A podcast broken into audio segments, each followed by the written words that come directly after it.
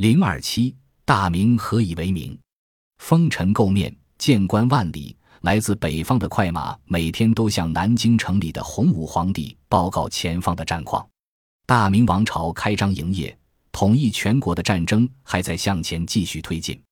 捷报又是捷报，千里之外的军情等传到朱元璋耳朵里，就算是十万火急也成了一场毛毛雨。更何况打的还是胜仗，那就更不用上心了。三军用命。这时候的北伐军按照既定的战略方针而行，所到之处势如破竹，援军不逃吉祥。就在这时，援军内部也陷入严重的权力内讧，斗争不断升级，政局反复和军权轮换，可谓内外交困。北伐之战与朱元璋来说，一切来得过于轻松，远没有鄱阳湖大战的激烈程度。他只用了十个月的时间。就以极小的代价换来最大的收获，轻轻松松的就将整个中国北方纳入自己的势力版图。元朝虽然是被明朝取代，却并非亡于朱元璋之手，而是先乱于刘福通等农民起义军，后亡于自己内部的腐败和纷争，最后干脆放弃了对汉人的统治，退回大草原。朱元璋不过是因缘际会，在南方的同根相间中获得胜利。又在北方的同室操戈中捡了个大便宜而已。胜利的消息来得过于突然，也过于简单。朱元璋甚至有点感激元顺帝的不战而逃。洪武二年三月，动土建苏，明军横渡黄河，一举攻克西安，平定陕西。洪武三年四月，春风不度玉门，徐达率领的军队却大破阔阔铁木儿、王保保，与甘肃定西县北。擒获齐王、公、平章等官员一千八百余人，士卒八万，缴获战马五千余匹。阔阔铁木儿带着自己的老婆孩子数人北遁和林（今属蒙古国）。不久，元顺帝妥欢帖木儿死于开平以北的英昌，享年五十一岁，在位三十六年。皇太子爱友十里达腊即位。五月十六日，正值江南的梅雨季节。左副将军李文忠自开平开赴应昌，俘获诸王后妃及官属数百人，兵民数万人。继位不久的爱由势力达腊继续向北逃去，明军顺势平定沙漠，并昭告天下。十一月初七，霜降过后，征虏大将军徐达、左副将军李文忠班师回朝。朱元璋亲赴龙江出营慰劳。龙江这个地方对朱元璋而言。有着特殊的意义。当年就在这里，朱元璋率领徐达等人与陈友谅的军队展开惊天一战。往事并不如烟，可如今天下格局早已天翻地覆，一切犹如一场梦境。朱元璋在焦庙举行仪式，内心也是感慨不已。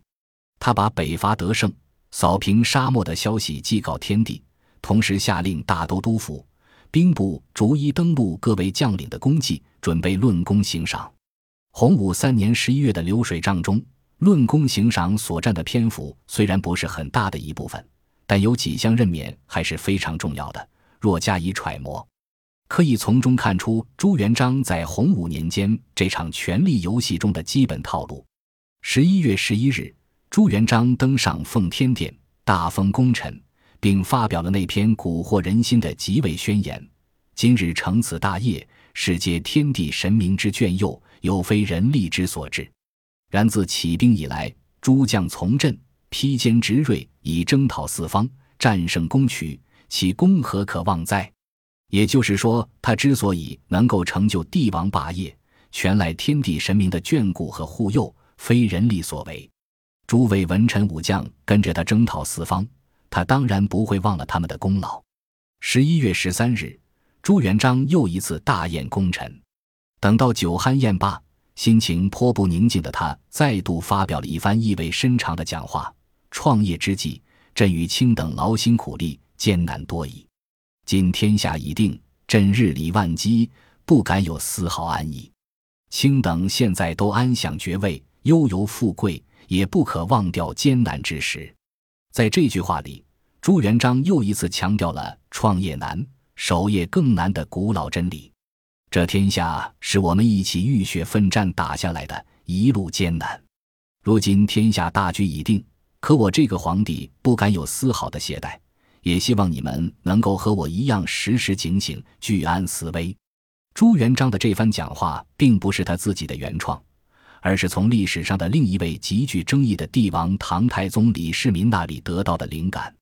当年身为秦王的李世民发动玄武门之变，从父兄手中血腥夺权。非常规手段夺权，却成就了一代明君圣主。历史的拐弯处，总有让人意料不到的事情发生。这是一种多么奇特的时间轮回！李世民经常与他的那些官员们讨论创业与守业之间的关系。有一次，他问手下那些大臣：“帝王之业是打天下难，还是守天下难？”谋臣房玄龄回答说：“打天下难。”而魏征则认为守天下更难。李世民对二人的说法各自做了分析。他说：“出生入死打天下的人会认为创业难，而攻坚克难守天下的人就要考虑国家的长治久安，不能有骄奢淫逸的享乐思想，不然就有可能走到生死存亡的危险境地。”朱元璋的经历与唐太宗李世民并没有多少可比性，后者生于王侯世家。而前者则由一介平民经过生死考验，跃登九五至尊。大字不识几个的朱元璋，通过向身边的儒士请教，加上自己还算勤勉的学习态度，对于儒家治国之道，他虽然不能说有多么精通，但是其中的规律还是懂得一些的。第二天，徐达率诸将领前往谢恩，朱元璋于华盖殿赐座慰劳。最高领袖的关怀。有时候又何尝不是一种危险的信号？在这次君臣会面中，朱元璋对这帮南征北讨的将领们说：“我朱元璋能够成就今日之统一大业，都是你们各位将领的功劳。”这样的话让徐达听来既感到无限的满足，又从心底生出千丝万缕的惊悸。徐达赶忙起身跪地叩头，说道：“臣等岂自田也？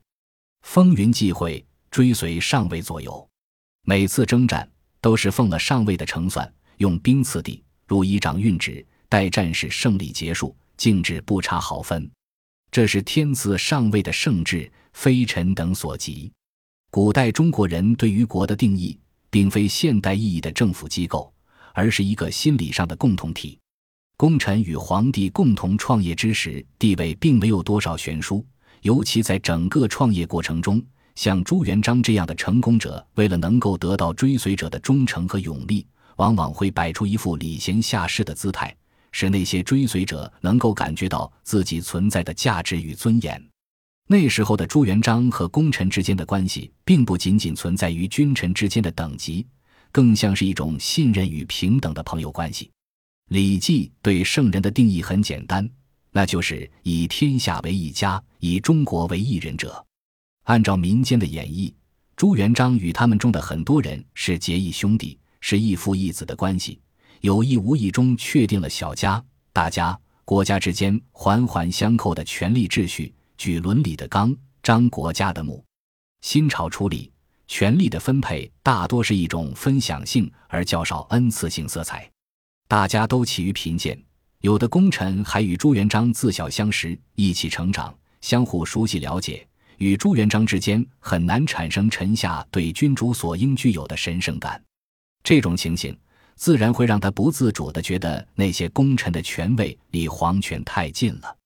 每个最高统治者都需要一个政治空白区，很多时候，人的权力欲越强，猜忌心越重，所需要的政治空白区域也就随之扩张。一个五品级的下人，只要被放置在合适的位置上。就可以使历史的杠杆彻底倾斜，更不用说那些朝中大员。君疑臣则诛，臣疑君则反。这句话说的不是没有道理。当年农民起义的领袖陈涉，在帮人打工时，与他身边的工友曰：“是苟富贵，勿相忘。”可是，在他称王之后，昔日的工友们去看望他，说起当年大家在一起穷混时的往事，陈涉心里就接受不了了。转脸就将那些昔日老友全部杀掉。